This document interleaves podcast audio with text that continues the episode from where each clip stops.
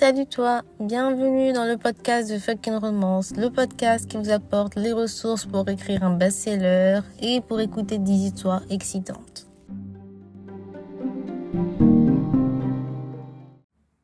Pour ceux qui ne le savent pas, aujourd'hui on entame la partie 2 de l'histoire entre Grace et Evan. Pour ceux qui ne connaissent pas cette histoire justement, je vous conseille d'écouter l'épisode 18 avant d'écouter l'épisode 19 de ce podcast. Partie 2. L'appel de la nature. Je me fonds dans le paysage de la réserve de loups sauvages. Mon appareil photo prêt à capturer la majesté de ces créatures incroyables. Leurs yeux perçants, leur pelage soyeux, tout en eux m'inspire une admiration profonde. Le temps passe rapidement alors que je prends des photos, essayant de saisir l'âme de ces loups dans chaque cliché. Je me sens émerveillée par la nature, par la façon dont elle se déroule autour de moi, sans contrainte, sans artifice. Soudain, une notification sur mon téléphone m'arrache de ma contemplation. C'est mon ex qui semble déterminé à gâcher mon expérience avec ses, messages inutiles. Je soupire d'agacement, supprimant rapidement le message sans même le dire. Je range mon téléphone dans ma poche, bien bien décidé à ne plus y penser, mais au moment où je m'apprête à replonger dans mon travail, il se met à nouveau à sonner. Mon ex n'a pas l'habitude d'abandonner si facilement. Avec un soupir exaspéré, J'éteins mon téléphone. Au loin, j'entends Evan m'interpeller.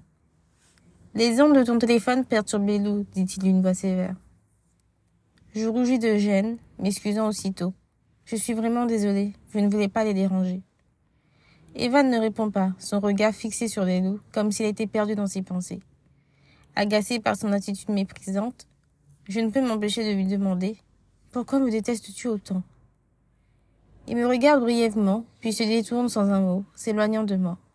Je reste là, perplexe et, frustré, me demandant pourquoi Evan semble porter une telle aversion envers moi. Alors que je retourne à ma tâche, je jette un dernier regard en direction d'Evan. Il est mystérieux, charismatique, mais je suis bien déterminée à savoir qu'est-ce qu'il a contre moi. L'après-midi se poursuit et je m'affaire à rassembler mon équipement photographique. Les deux sauvages m'ont offert des moments incroyables à capturer, mais il est temps de partir. Alors que je charge mon matériel dans ma voiture, je sens un changement dans l'air. Les nuages au loin, sombres et menaçants, ne disent rien qui vaille. L'atmosphère est chargée d'électricité et une inquiétude sourde s'installe en moi.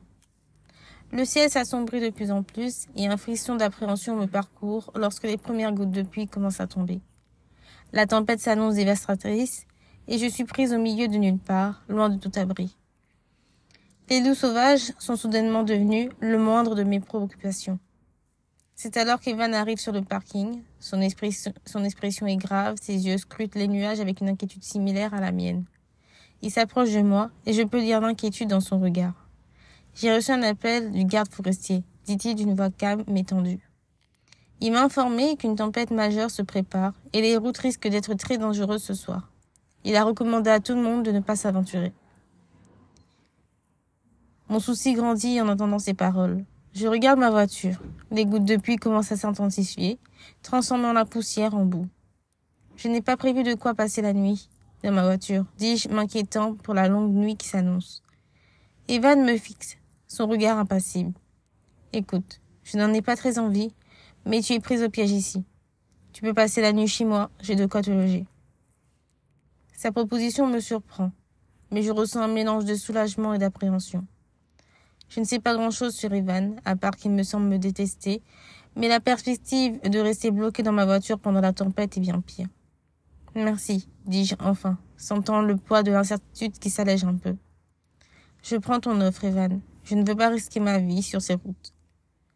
Un léger sourire se dessine sur les lèvres d'Evan, mais il ne dit rien de plus. La tempête qui s'annonce promet d'être longue et périlleuse, et je suis sur le point de pénétrer dans un territoire bien plus mystérieux que la réserve des loups sauvages. Le trajet jusqu'au chalet d'Evan se fait dans un silence tendu, la pluie battante sur le pare-brise rythmant nos pensées. Enfin, nous arrivons à destination, et je découvre le chalet, un refuge rustique au charme indéniable. Niché au cœur de la nature, il respire la chaleur et l'authenticité. Evan m'accueille à l'intérieur et je découvre un espace chaleureux et boisé, typique des chalets de montagne. Il me montre la chambre d'amis, une pièce confortable avec un lit moelleux et des draps propres. Tu trouveras des vêtements dans le placard si tu veux te changer, dit-il en m'indiquant un petit placard. Je m'y rends et découvre une tenue simple, mais qui dégage une sensation de chaleur et de confort. Un pull en laine douce et un jean bien ajusté. Je me change rapidement, profitant de la chaleur de cette tenue après une journée sous la pluie. Après une douche de bienvenue, je descends dans le petit salon. Les murs sont ornés de photos de famille, des souvenirs figés dans le temps qui ajoutent une touche personnelle au chalet.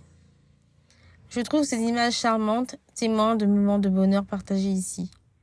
Je m'approche de la fenêtre et jette un coup d'œil à l'extérieur.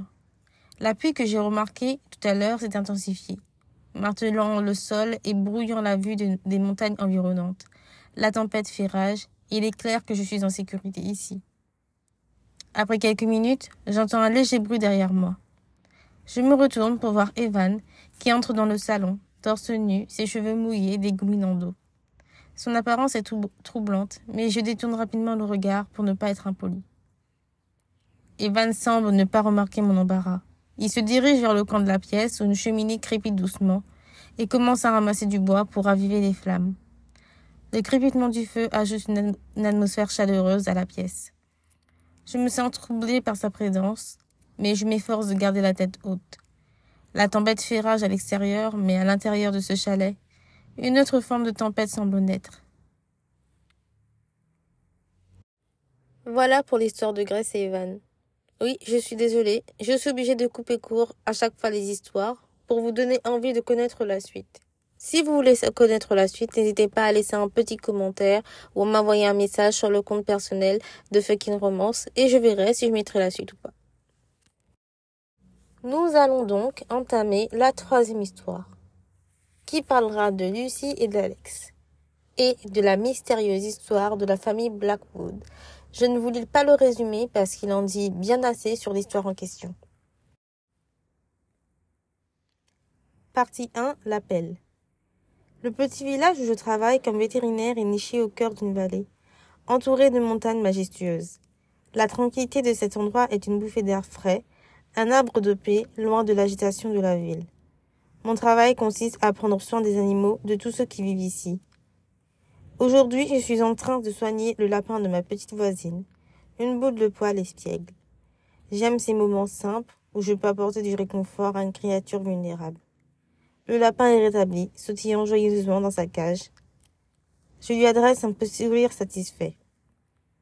Je m'apprête à aller manger quand mon téléphone sonne m'arrachant à ma pause bien méritée. C'est Madame Blackwood. Une voix empreinte d'inquiétude. Lucie, c'est Madame Blackwood. J'ai besoin de votre aide. Notre chien a marché dans un piège et il est gravement blessé. Pourriez-vous venir rapidement? Je n'hésite pas un instant. Madame Blackwood est l'une de mes clientes les plus fidèles. Je me précipite pour préparer mon matériel. Les chiens sont parmi mes patients préférés et je sais que je dois agir vite pour aider celui de Madame Blackwood. Je sors de ma maison et me dirige vers leur propriété. En chemin, je croise une cliente de longue date, une femme du village, qui me lance un regard inquisiteur. Où vas-tu si précipitamment, Lucie demande-t-elle, surprise par mon empressement. Je lui réponds que je me rends chez les Blackwood pour soigner leur chien blessé. Son expression change et elle me fixe d'un air sérieux. Fais attention, Lucie. Les Blackwoods sont étranges. Il y a quelque chose qui ne tourne pas rond chez eux. Je suis surprise par ces paroles. Les Blackwoods sont en effet discrets, mystérieux, mais je n'ai jamais eu de raison de m'inquiéter. J'acquiesce poliment, puis continue mon chemin, l'inquiétude de la cliente planant dans mon esprit. La famille Blackwood habite une grande maison au bout du chemin de terre.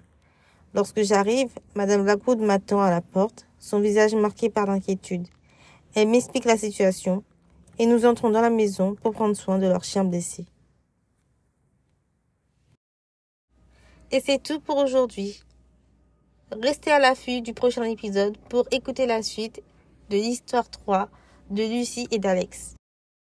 Et je sais que parmi vous, il y a certains qui préfèrent l'histoire de Sarah et Adriane ou bien de Eva Négresse. N'hésitez pas à me laisser un commentaire pour savoir quel couple vous préférez et j'approfondirai l'histoire dans un prochain épisode. Concernant l'histoire entre, entre deux mondes, je suis en pleine réécriture et je pense que je vais faire un long podcast où je vais vous raconter l'histoire depuis le début jusqu'au quatrième chapitre où ils sont dans l'avion.